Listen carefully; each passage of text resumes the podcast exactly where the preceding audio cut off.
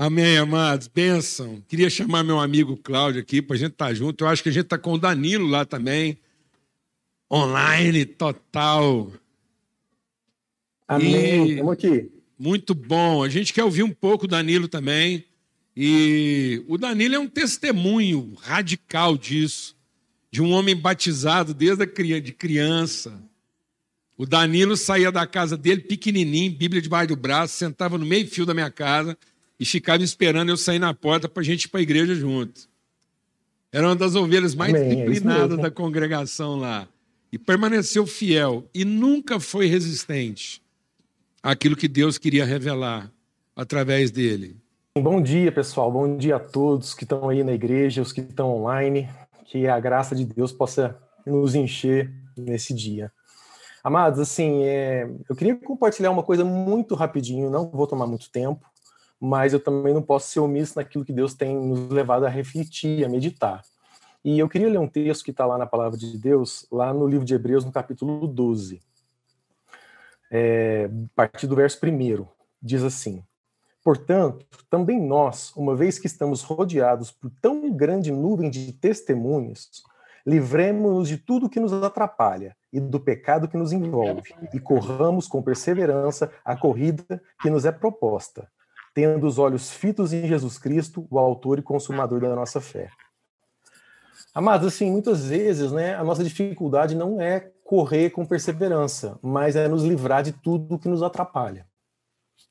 É identificar na nossa vida esses fatores, amados, assim, é, o que, que nos atrapalha. Porque não basta correr com perseverança. Correr com perseverança, a maioria de nós corre mas a gente não percebe a, a, como a ansiedade nos atrapalha, como as expectativas que nós inventamos para a vida nos atrapalha, como a nossa ganância nos atrapalha.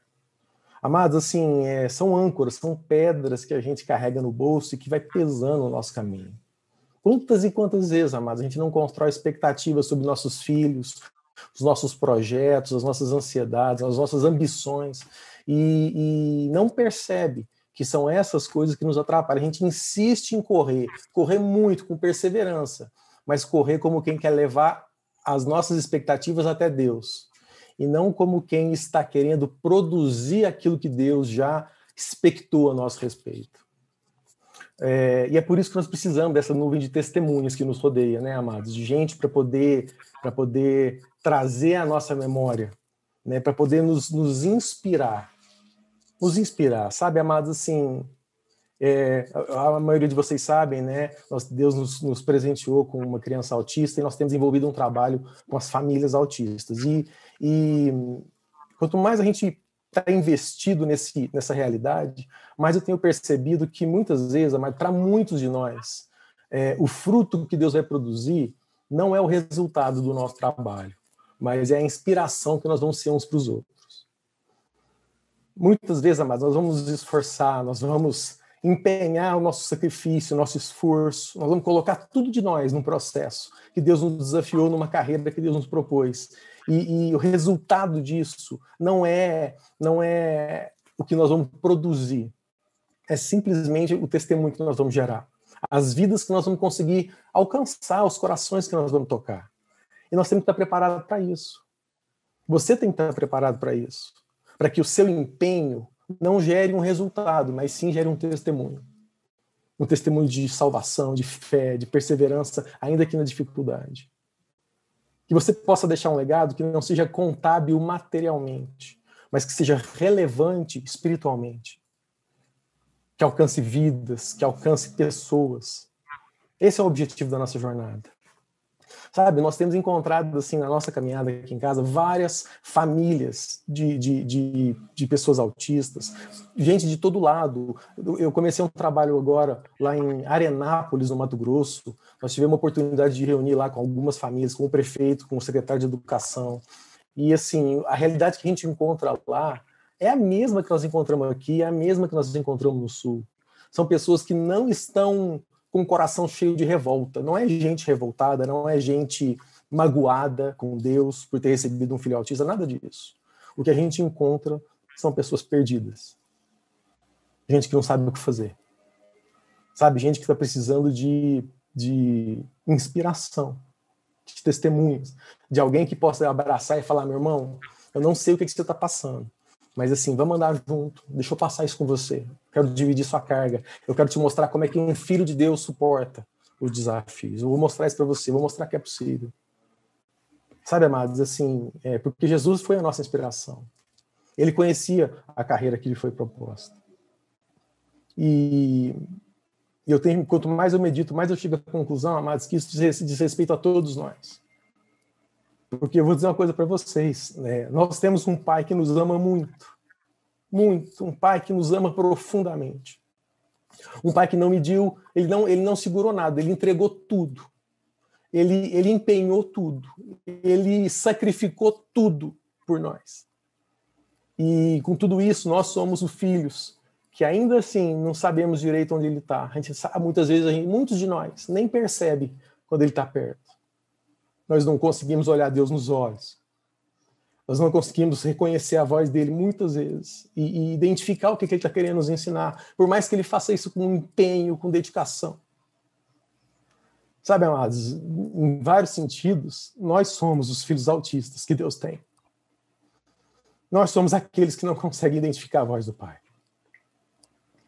E que nós possamos ser curados, que nós possamos entender isso, quebrantar o nosso coração da nossa arrogância e nos colocar na presença de Deus, buscar com todo o nosso empenho conhecer e reconhecer a presença e a voz do nosso Pai, para que a gente possa ser uma inspiração uns para os outros. Em nome de Jesus, amados, que Deus nos abençoe a todos. EJ, valeu, obrigado, obrigado pelo carinho que Deus nos abençoe. Danilo, quero te falar assim, é tão poderoso isso que você está compartilhando que a gente tem receio até de mexer para não estragar, né? É, quando você traz esse texto de Hebreus, na ótica de que não é a corrida, né? É o propósito. Correr, todo mundo está correndo, né? Está todo mundo correndo atrás, né?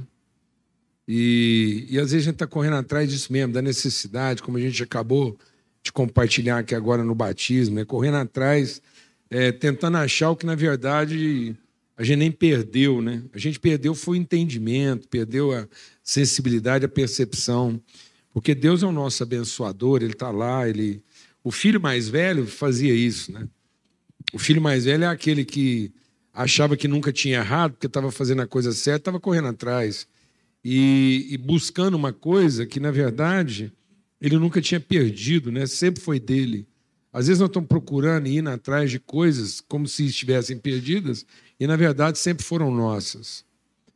E é, é muita propriedade da sua parte compartilhar isso, porque enquanto você estava compartilhando, eu estava meditando aqui, pensando exatamente isso, né? a realidade da sua casa e pensando, sabe de uma coisa? Nós somos os filhos autistas de Deus.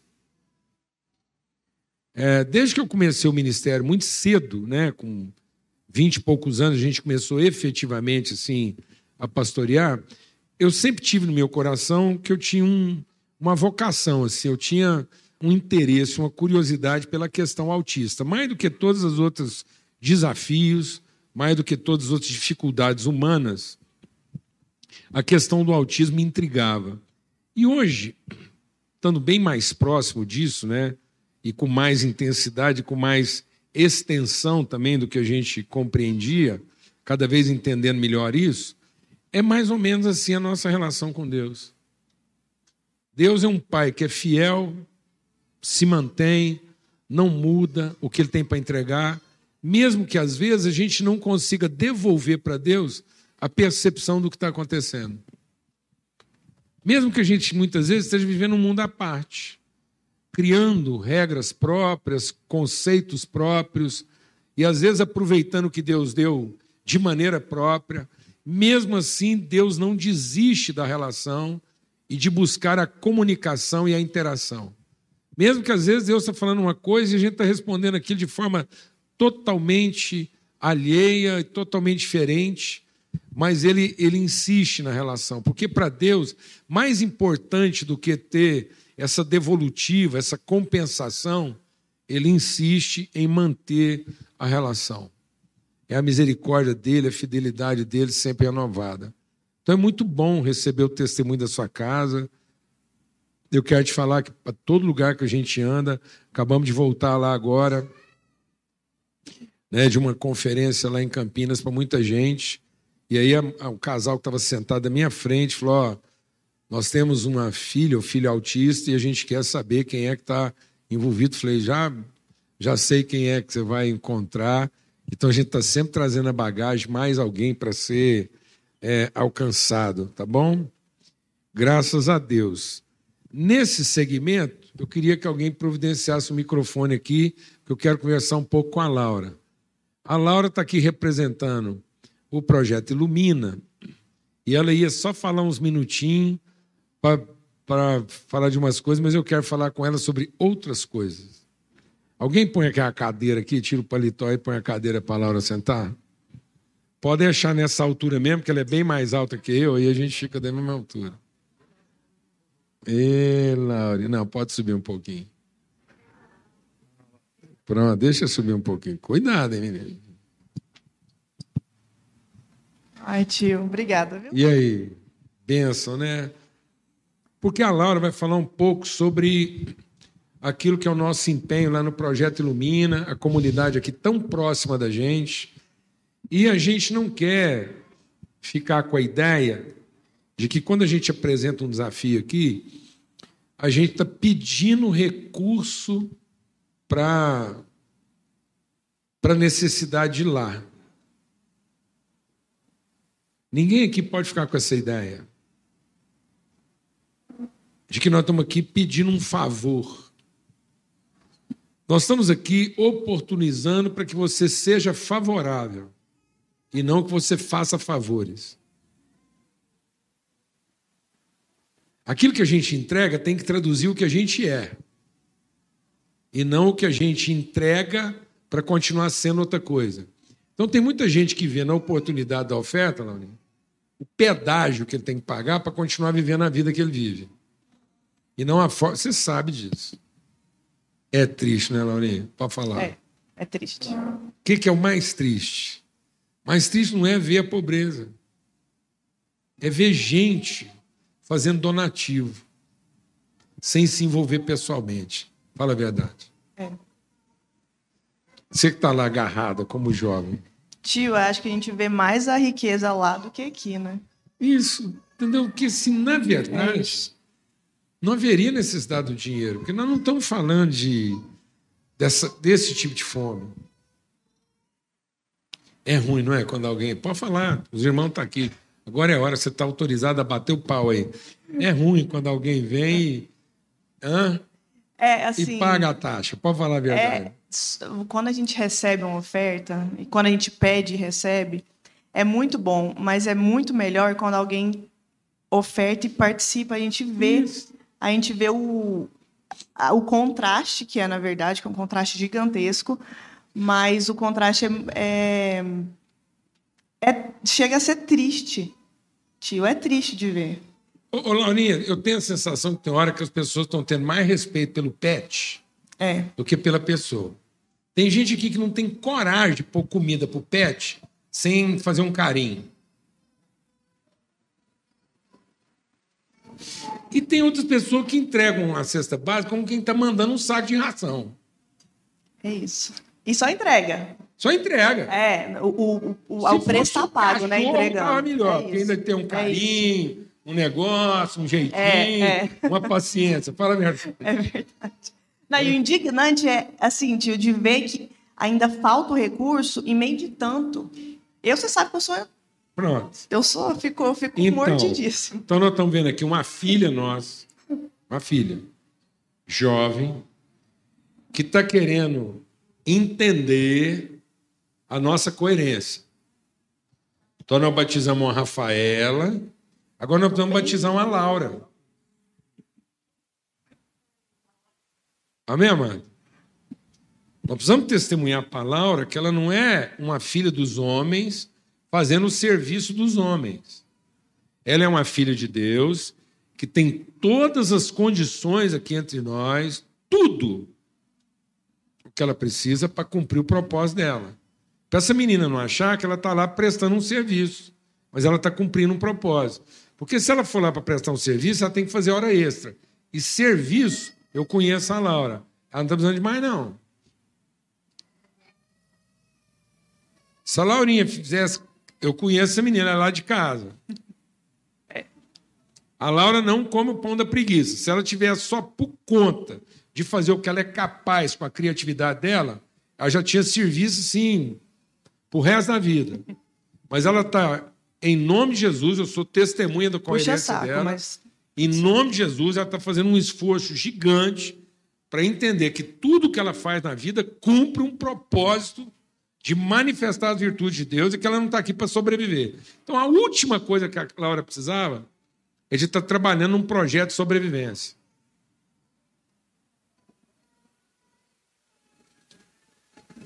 Amém, irmãos? Então, o compromisso aqui, Laurinha, é um batismo. Para você, tem mais gente trabalhando com você lá, não tem? Tem. A gente tem 15 pessoas assim, ativas no nosso projeto. Gente, o Ilumina, ele é uma extensão nossa. Só que com gente um pouco mais diferente da gente. Mas é uma extensão nossa. E o que É a, a gente nossa família. é a nossa família, é um fluxo. O Ilumina é um projeto, tem muita gente nova. Eles vão colocar aqui o, o PowerPoint. O Ilumina é um projeto nosso, de uma família nossa, que não está na nossa geolocalização, digamos assim, que a gente senta na mesa com eles, a gente conhece eles, a gente parte pão com eles. A gente não está sendo assistencialista. A gente entende que a gente tem uma responsabilidade, porque os nossos recursos são maiores que os deles. Então a gente Numa simplesmente. É. Numa área. Exato. Então a gente simplesmente compartilha tanto financeiro quanto a mesa. E sinceramente, eu vejo, eu, uma coisa que uma vez o Rafa me falou, eu nunca esqueço.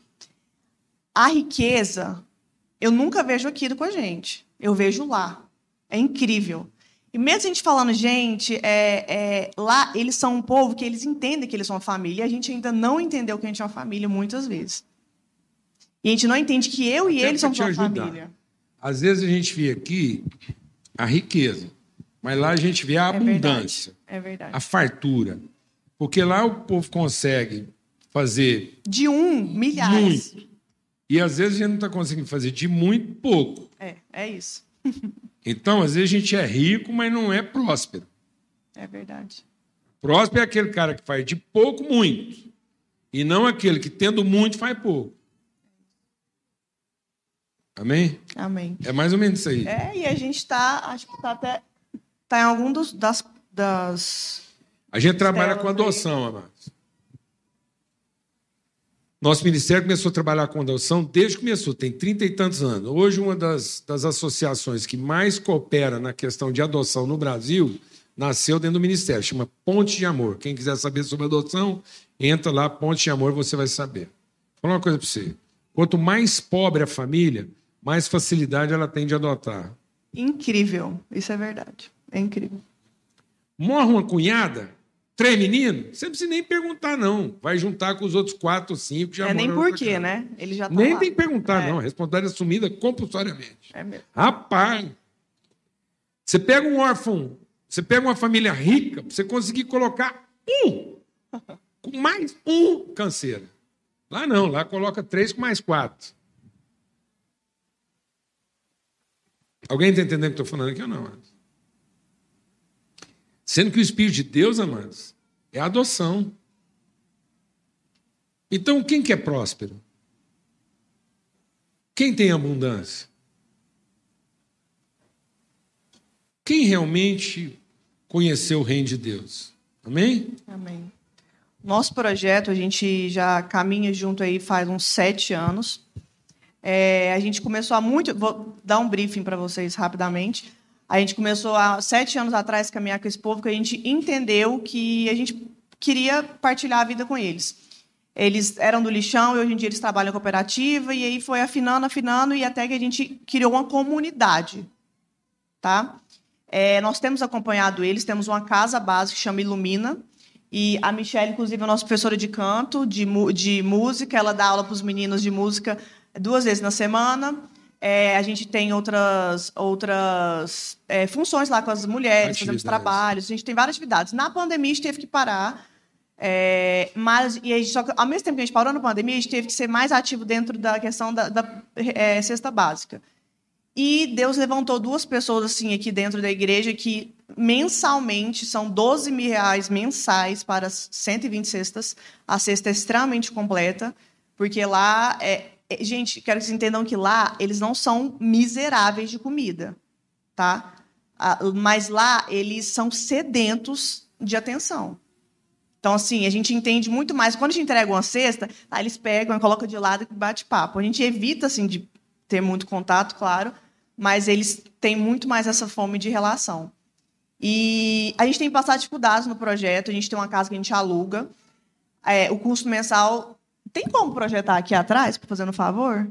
O custo mensal, é, a gente tem 3 mil reais de custo mensal, só com a casa e pessoas que. A Michelle, que trabalha lá. Fora os outros custos, é assim, lá, lá se tem muitos filhos, tá? Em média, a família tem cinco filhos, uma média geral, cinco filhos. E é assim, é, lá tem muitas pessoas com bipolaridade, lá tem autistas, lá tem vários tipos de desafios. Então a gente entra no desafio, a gente não dá só a cesta. É remédio mensal, é leite sem lactose mensal, é fralda mensal, mas é WhatsApp também, é conversa também, é tudo. É uma família, gente. É isso aí que a gente entendeu. E o nosso desafio nem está sendo só de o financeiro, é gente para ajudar. Uma vez, todos, uma vez no sábado, uma vez no domingo, a gente faz a montagem aqui na igreja. Tem média de cinco pessoas para montar 120 cestas. E assim, a cesta podia vir pronta, tá? Quem está doando a cesta falou, eu entrego pronta para vocês. Falou, não, mas não, não é isso, não é isso. É o processo. É o processo da gente ser didático e pedagógico, entender que a gente está participando desse fluxo. É, isso foi uma coisa legal. As cestas já estão pagas.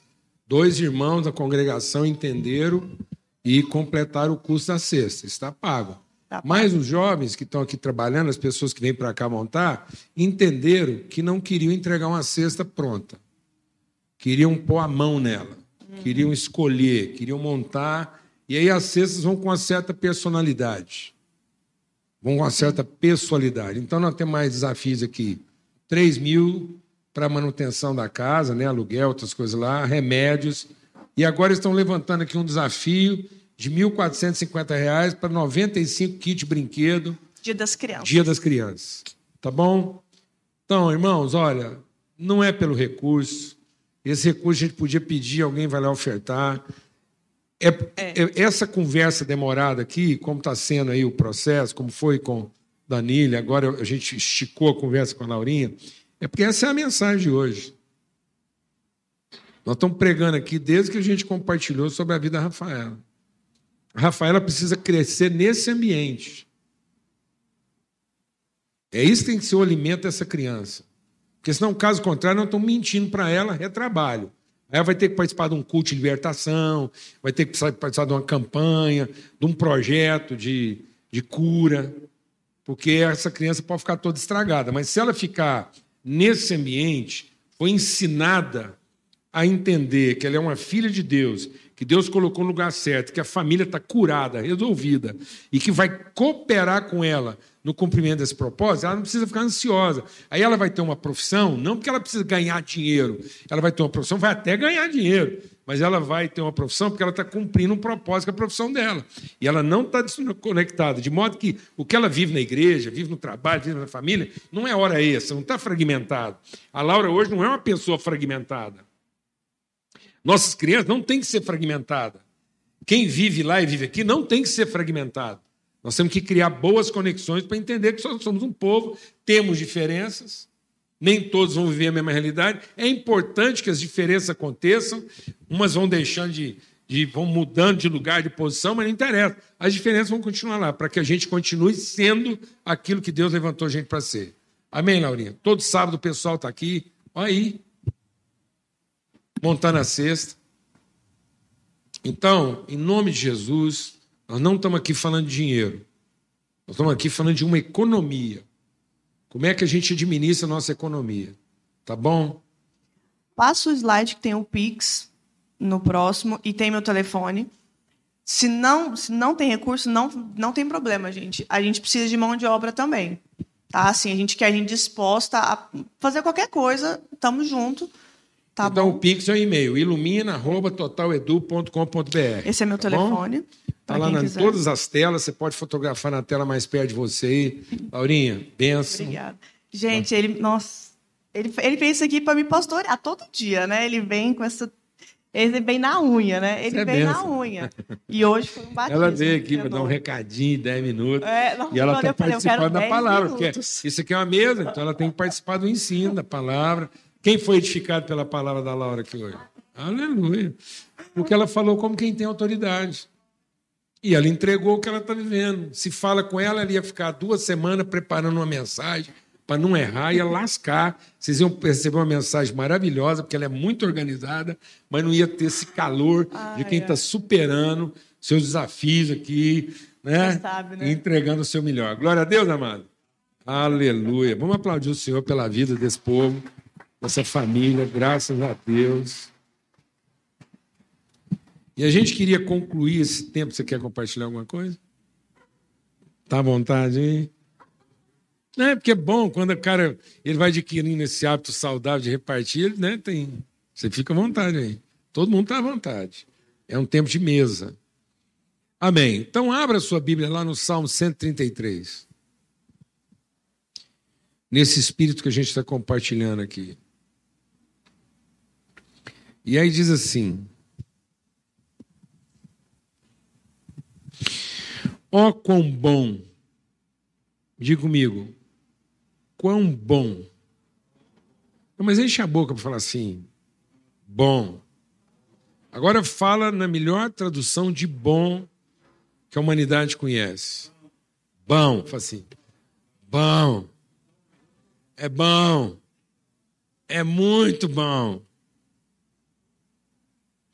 Então, amados, o que, que é mal? Sabe o que, é mal? Mal não é cometer um erro. Sabia disso? Mal não é cometer o erro. Mal não é cair. Mal é não ter quem o ajude a levantar. Mal não é estar tá errado. Mal é não ter quem te orienta e não ser orientação para ninguém. Então existe um mal que é antes da queda, que é ser sozinho. Por isso não existe nada mais bom do que viver em comunhão. Por isso que toda obra do amor de Deus é para nos conduzir à comunhão. É para que o amor, nos salvando pela graça, a graça perdoa, a graça cura, a graça liberta, a graça ensina. Então, através da graça de Deus que revela o seu amor, então, através da graça, eu, o amor foi revelado. E através da revelação do amor, eu fui liberto, porque os pecados foram perdoados. Eu fui redimido, porque agora eu sou ensinado com relação à vontade de Deus. Eu sou curado, porque as minhas enfermidades são todas cobertas por esse amor. Eu sou instruído, guiado, e a graça me salva, educando a viver. Então, a consumação da obra da graça não é a salvação que me leva para o céu. A consumação da obra da graça é entender que agora ela me ensina a viver na terra. Para que eu não complete os meus dias na terra sem cumprir o meu propósito. E qual é o propósito de Deus para todo filho e filha dele? É que a gente viva em comunhão com Ele, sendo guiado no seu espírito e em comunhão com os irmãos. Porque é nessa comunhão que a bondade de Deus se revela. Então, o propósito de Deus não é me levar para o céu sem antes me ensinar a viver. Então, a graça é para me educar a viver. A viver como? Em comunhão. Por quê? Porque eu um dia achei que sozinho funcionava. E foi pensando que sozinho funcionava quando o homem, deixa Deus ministrar o seu coração. Quando o diabo ofereceu para o homem lá, a mulher e o homem, a proposta, ele fez a proposta de que eu podia comer primeiro para repartir depois, eu quebrei a comunhão. Então o pecado não é fazer uma coisa errada. Fazer uma coisa errada é um erro. E o erro só é pecado quando ele é cometido porque eu estava buscando meu próprio interesse. Porque eu estava pensando sozinho. Por isso, às vezes eu estou fazendo a coisa certa e estou pecando. Porque eu estou fazendo a coisa certa como quem busca o próprio interesse. Então, quando eu olho para a vida e penso pra, que a vida é para satisfazer meus interesses, eu estou pecando, porque eu estou quebrando a comunhão. E quando eu quebro a comunhão é porque eu não conheço o amor de Deus e não sou expressão da sua graça. Mas quando eu conheço o amor de Deus e me torno expressão da sua graça, tudo que eu faço é em favor da comunhão. Porque aquele que tentar salvar a sua própria vida perderá o sentido dela. Mas aquele que, por amor, sacrificar a sua vida em favor da comunhão, encontrará o sentido dela. Então, por isso que ele diz: quão bom e agradável é que os irmãos vivam em comunhão. Então, não é vivam em reunião. Deixa Deus ministrar o nosso coração. A gente está gastando tanto tempo com reunião que não está tendo tempo para comunhão.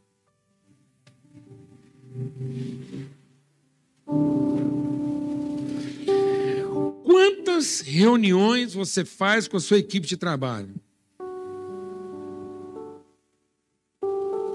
Eu vou te falar por que você tem que fazer tanta reunião com a sua equipe de trabalho. Eu vou te, vou te ensinar um princípio na vida. Quanto menos comunhão você tiver com as pessoas com quem você trabalha, mais reunião você vai ter que fazer.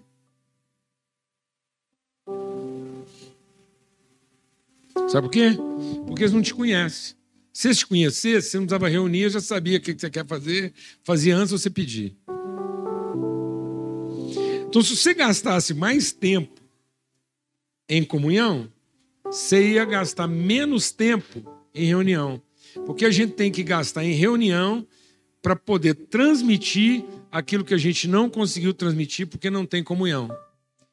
É tão forte isso que a palavra de Deus diz que quando viesse o Espírito, quando viesse o Espírito, todo mundo estaria tão movido do mesmo Espírito, em comunhão, que ninguém precisaria dizer para o seu irmão: faz isso, faz aquilo. Você já viu um lugar onde você vai que todo mundo se conhece, todo mundo tem intimidade um com o outro, tem confiança no outro? Ninguém precisa ficar falando: faz isso, faz aquilo. Não, porque todo mundo se toca, toma iniciativa e a coisa acontece. Porque eles gastaram tempo em comunhão. Você não gasta em comunhão, tem que gastar em reunião. Então, muitas nossas reuniões revelam nossa falta de comunhão. Amém? Hoje, muitos pais estão tendo que forçar uma reunião com seus filhos, porque eles estão colocando os filhos em várias reuniões e não estão tendo com eles nenhuma comunhão. Aí, a hora que o filho chega em casa, ele nem sabe o que o pai pensa e o pai não sabe o que o filho pensa porque todos eles estão em reuniões. O menino está na reunião da escola, está na reunião do esporte, do idioma, não sei o quê, da pós-graduação, o pai está na reunião. Aí está todo mundo nas reuniões, cada um foi para sua reunião. Aí eles acham que trazer o filho dele para uma reunião aqui vai resolver. Aí ele traz o filho dele aqui, sabe para quê? Para não ter comunhão com ele. Aí ele enfia ele em outra reunião. Eu sei do que eu estou falando, irmão. E os pais chegam aqui pedindo para a gente arrumar mais uma reunião para os filhos dele. E tem hora que a gente, assim, de teimoso, não arruma. O pai tem obrigação de ter comunhão com ele. Glória a Deus, irmão. Aleluia. Porque é bom que o povo vive em quê? Em comunhão. A comunhão do Espírito. É isso que a gente tem que ser ensinado a viver. Sabe por que, que existia a lei? Sabe por que, que Deus deu a lei? Porque não tinha comunhão. Então, quando você não tem comunhão, você tem que pôr uma regra. Aí, quanto mais comunhão você tem, menos regra você precisa. Glória a Deus. Então, numa igreja onde tem que ficar muito claro e bem explicadinho o que, que todo mundo tem que fazer. E você tem manual para tudo, metodologia. Aí é tudo 10 para aquilo, 10 para aquilo, 5 para não sei quanto, 15 para não sei o quê. Aí todo mundo tem que estar tá sempre consultando o manual. Sabe por que é isso? É porque a gente não se conhece. Então, na dúvida, eu consulto o quê? Um manual de comportamento. Eu não sei o que, meu irmão pensa, mas se todos estivéssemos encarnando a palavra de Deus em plena comunhão, não dá nem de manual, não. E a gente podia mudar o regulamento a qualquer momento, porque a gente já sabia exatamente o que, que o outro está pensando e como é que a coisa tem que ser feita. Nossa capacidade de adaptação seria muito maior. Mas nós não temos capacidade de adaptação porque cada vez que muda o ambiente, a gente não sabe mais o que, que faz. Você cria o seu filho de uma tal maneira que se ele mudar de cidade, ele é um analfabeto. Se ele mudar de escola, ele é um analfabeto. Porque ele aprendeu a se comportar naquele ambiente onde você ensinou para ele todas as regras. Mas você não ensinou ele a ter comunhão. É por isso que tem tanta gente apanhando aí, porque toda vez que ele vai para um outro lugar, para outra cidade, ele fica perdido. Amém? Quem está entendendo o que a gente está compartilhando aqui? Quão bom é como óleo precioso sobre a cabeça que desce sobre a barba, a barba de Arão e desce a gola das suas vestes. Essa comunhão é que nos dá autoridade. O óleo na cabeça de Arão era o óleo que dizia que Arão era o verdadeiro sacerdote para ministrar as coisas de Deus. Então, sem comunhão, eu posso ter o poder que for, mas eu não tenho autoridade.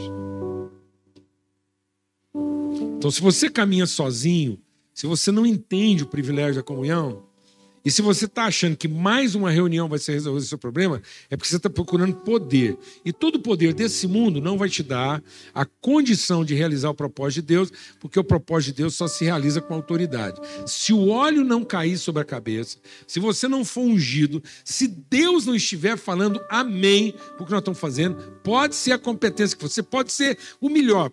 A humanidade nunca viu um ser humano parido mais competente que você. Sabe por quê? Porque a humanidade nunca viu um ser mais perfeito em capacidade, competência, inteligência do que Lúcifer. E sabe por que Lúcifer virou diabo? Porque ele se concentrou no serviço, frequentava todas as reuniões, porque ele não podia faltar, porque era por convocação. O capeta nunca faltou uma reunião que Deus convocou. Mas nunca teve comunhão porque não tinha o Espírito de Deus, não conhecia o que estava no coração de Deus. Estava sempre chegando atrasado. Nunca chegou atrasado na reunião, mas estava sempre chegando atrasado nos processos. Tem gente que não se atrasa para nenhuma reunião e vive atrasado para os processos, porque ele é o primeiro a chegar na reunião e é o último a entender o processo. E sabe por que muita gente não pode chegar atrasado? Porque ele tem medo de perder o lugar dele. Como ele não entendeu o processo, ele está sempre com a culpa de não perder o lugar e não com o compromisso de chegar na hora. Tem gente que não tira férias, irmão. Eu conheço gente que não tira férias, não é porque ele tem compromisso com o trabalho, não. É porque ele tem medo de tirar férias e ninguém sentir a falta dele, a hora que ele voltar tem outro lugar.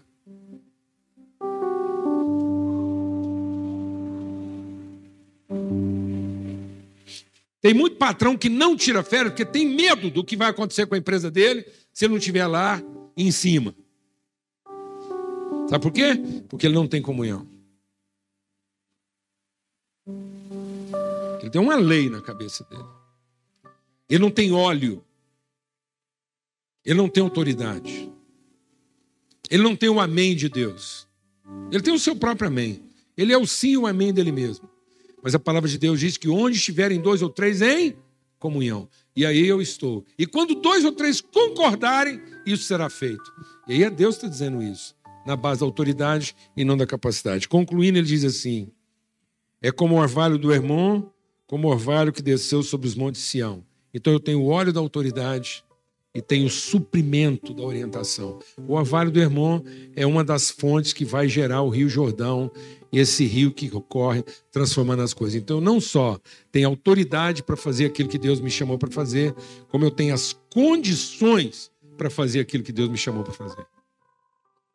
Não vai faltar suprimento, não vai faltar orientação e nem vai faltar autoridade, porque eu estou vivendo em comunhão. E ele diz: porque ali o Senhor ordena a sua bênção e a vida para sempre. E esse ordenar não é que dizer que Deus vai abençoar a comunhão. Não, Deus abençoou para que em comunhão a bênção encontre a sua verdadeira ordem. Porque muitas pessoas estão sofrendo não é porque eles não foram abençoados. Muita gente fala, ah, estou precisando tanto que Deus me abençoa. Deixa eu falar uma coisa. Se a sua vida não está funcionando, se os projetos de Deus não acontecem na sua vida, se você está frustrado, deprimido, infeliz, se você está achando que a sua vida não alcançou o propósito, é o seguinte: é porque você pegou toda a bênção que Deus te deu e colocou ela fora de ordem.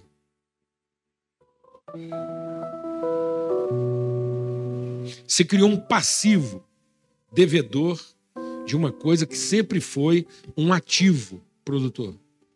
Muitas pessoas transformaram o ativo de Deus em passivo. Elas ficaram devendo o que na verdade sempre foi crédito. Porque toda vez que eu pego um crédito e uso ele de maneira equivocada, eu transformei o crédito em passivo. Eu fico devedor dele. Mas se eu coloco o crédito para cumprir o seu propósito, ele vai gerar mais crédito.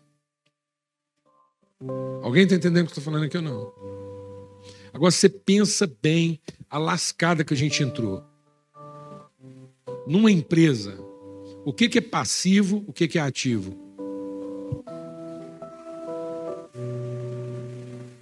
Olha o que o capeta fez com a cabeça das pessoas. Fala para mim, irmão. Numa empresa que muita gente aqui está ele vai para a empresa dele, o que, que ele define como ativo e o que, que ele define como passivo? Ele define como passivo o corpo de trabalho, é o passivo trabalhista. E ele define como ativo o patrimônio. Isso é uma bênção colocada fora de ordem.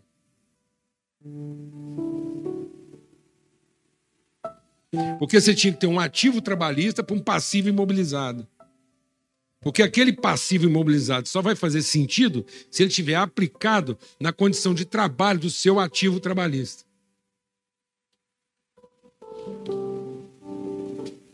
Mas aí a gente não tem comunhão com o nosso ativo trabalhista, só tem reunião para que esse passivo trabalhista alimente e sustente o meu ativo imobilizado patrimonial. Meus irmãos, o inferno está dominando a mente das pessoas. Tem uma fortaleza na mente. Agora, se eu quebrar isso pelo espírito da comunhão, como a gente viu aqui, o Danilo quebrou uma fortaleza. E foi viver em comunhão. Quando ele foi viver em comunhão, ele é o redentor desse processo. A Laurinha, como tantos outros, as famílias que trabalharam lá, estabelecendo desde lá do lixão, criaram uma condição ativa de trabalho. Não é dívida.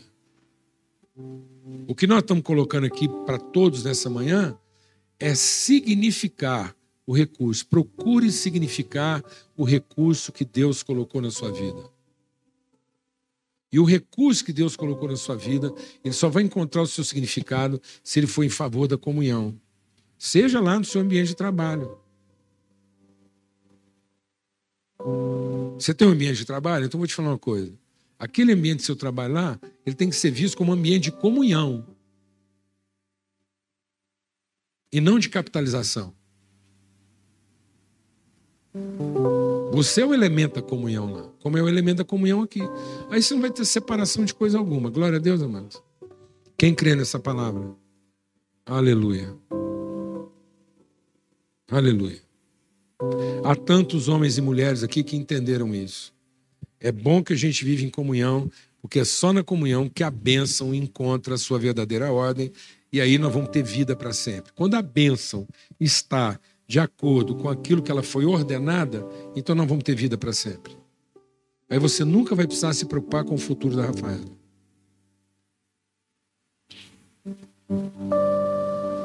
Porque a gente não viveu para a gente mesmo a família da fé. Eu vou falar uma coisa aqui que o povo sempre acha que eu estou brincando. Eu não estou. Antes, alguém pode até achar que eu sou meio doido nesse negócio, mas não é. A igreja, a família de Deus na terra. Família de Deus na terra. É o plano de saúde de Deus. Se a gente entendesse a, a igreja como família e investisse nisso de forma objetiva, e cresce nesse investimento, essa igreja seria ambiente de suprimento e provisão para todo mundo, qualquer que fosse necessidade. E não é porque você está fazendo isso por interesse, não. Você está fazendo isso porque é nisso que você crê. Então você gasta dinheiro, você investe, você pega o seu recurso e fala assim: eu vou investir no plano familiar. Eu vou investir na construção da comunhão. E aí, um dia, quando o meu neto tiver ir para algum lugar, eu não vou ligar para o plano de saúde e saber se o plano de saúde é internacional. Não, eu vou ligar para a família, que a gente investiu dinheiro em conhecer, fortalecer, e um irmão vai receber ele lá. E vai atender ele melhor do que um plano de saúde comercial. Mas não. As pessoas têm coragem, coragem, porque isso é muita coragem.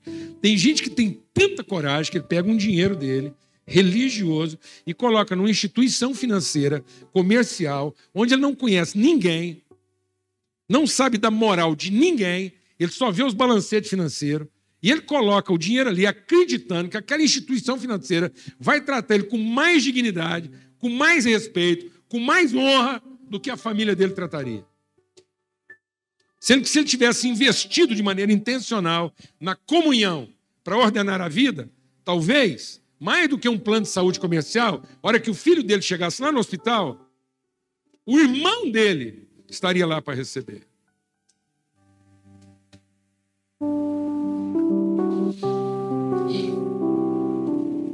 Minha irmã está internada com câncer terminal.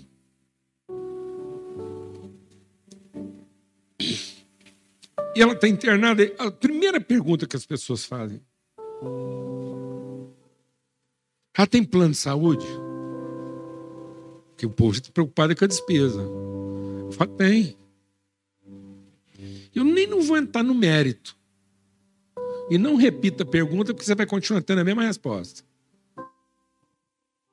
Porque não interessa se está pagando ou se não está pagando. Interessa o que você crê. Essa é a vitória que vence o mundo, a nossa fé. O melhor intensivista da cidade. O melhor intensivista da cidade. Não teria preço para pagar a hora trabalhada dele. É meu irmão. De fé uma relação construída em fé, na dependência do Senhor, desde a infância. Ele vai lá visitar ela, periodicamente. Tem muita gente preocupada quem é que está cuidando dela lá. Sabe quem está cuidando dela lá? O nosso plano. Aí um cara que não tem preço, o plano não ia pagar a hora dele. Ele vai lá e manda um áudio. Estava aqui com a sua irmã. Quero te dar relatório detalhado. Olhei todos os relatórios que os médicos produziram. Agora sou eu que estou falando.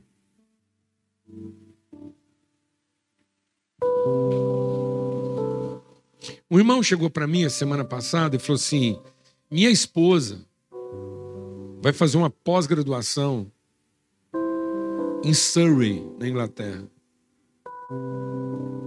A região de Surrey, no entorno de Londres, é uma das regiões mais prósperas, é onde mora lá o PIB de Londres. E ela ganhou uma pós-graduação para fazer uma pós-graduação em Surrey, na Inglaterra. Aí ela vai para lá, porque agora a universidade, ela ganhou isso. Aí ele veio falar comigo. Você conhece alguém em Surrey? Eu falei, não, você conhece. Você tem família lá. É exatamente na região de Surrey que mora o Fio, que estava aqui com a gente.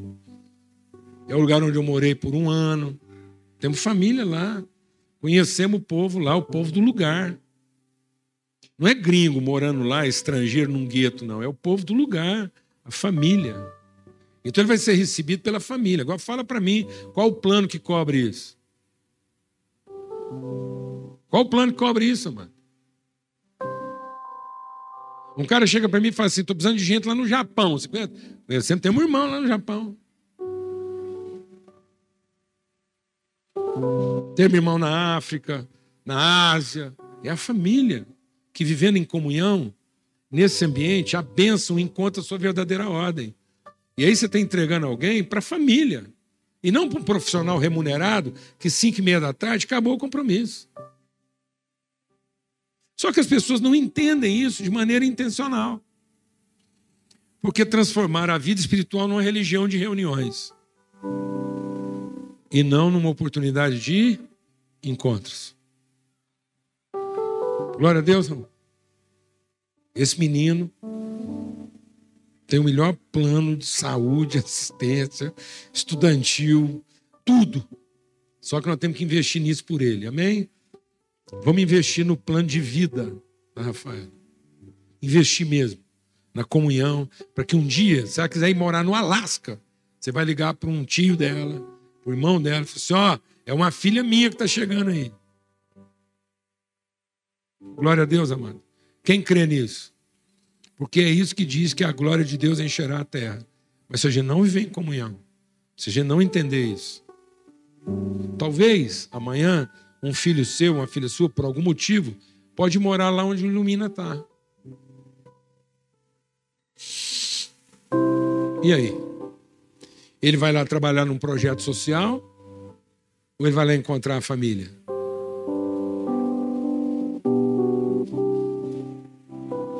Um filho seu pode ir lá para o sírio-libanês como médico ou como paciente terminal em estado grave. Sabe o que vai fazer a diferença? É se a hora que eles se encontrarem, eles descobrirem que eles são irmãos.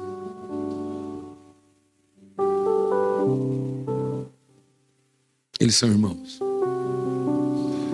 Porque se em algum momento o médico não conseguir fazer nada por ele, vai segurar a mão do irmão. Vai segurar a mão do irmão. O último som que ele vai ouvir não é de uma máquina pitando é de alguém cuidando dele em seu lugar. Amém, irmãos? Em nome de Cristo Jesus, Senhor. A paz do Senhor seja sobre todos. Que nossos olhos sejam iluminados para a vida. Porque é na comunhão que a bênção encontra a sua verdadeira ordem e a vida flui para sempre. Amém? Fique em paz que o amor de Deus, o Pai, a graça bendita do seu Filho Cristo Jesus e a comunhão do Espírito Santo de Deus seja sobre todos, hoje e sempre, em todo lugar. Hoje é aniversário da Renata. O Rodrigo está aí ainda? Já foi? É aniversário dela. Então, parabéns para a Renata e para o Rodrigo. Amém. É aniversário do Juan essa semana. Ele até mandou o endereço lá para todo mundo que quisesse mandar presente, está em tempo ainda. Viu? Você encontra o Rony ali, porque agora você pode até presentear ele melhor, com o número dele, amém? Com tudo. Amém? Oi? Ah, o Rodrigo e a Renata já estão lá na, na tela. Lá. Ah lá, estão lá, Renata. Parabéns, menina. Graças a Deus. Não precisa falar a idade, não. Valeu. Feliz aniversário. Não interessa quantos anos seja, amém? Aleluia. Aleluia. Vamos adorar a Deus com um cântico, encerrar esse tempo de comunhão, adorando, ministrando ao Senhor e em comunhão. Amém? Trocando olhares, abençoando a vida uns dos outros aí, fortalecendo. Depois você procura a Laurinha, quem você quiser procurar aqui. Bênção de Deus, viu, Rafael? Está aqui com sua casa, todo mundo. Tem mais algum aviso aí? Não, né? Amém. Trabalhe no plano de Deus. O plano de Deus cobre tudo, viu? O plano de Deus cobre tudo. Todas as áreas. No dia que minha irmã estava operando lá, a equipe encontrou um impasse. Pior do que aquele impasse dizer fecha e devolve ela para casa. O impasse é que se eles fechassem ela, ela iria morrer. A equipe espontaneamente se deu as mãos, os médicos estavam operando quatro celidades. Ginecologia, gastro, é, pessoal da própria questão lá do tumor, gente da área da oncologia, gastroenterologia, ginecologia, todo mundo lá juntos. Quando eles ficaram diante desse impasse, a médica que estava liderando a equipe pediu que todo mundo se desse as mãos para falar com Deus. Para que Deus os iluminasse. Porque eles se recusavam a entender que aquela operação terminava ali. E Deus apresentou para eles uma saída que eles não tinham percebido. Nosso plano cobre tudo. Até reunião de oração dos médicos na sala de cirurgia. Viu, amados? Em nome de Jesus. Glória a Deus. Vamos em paz.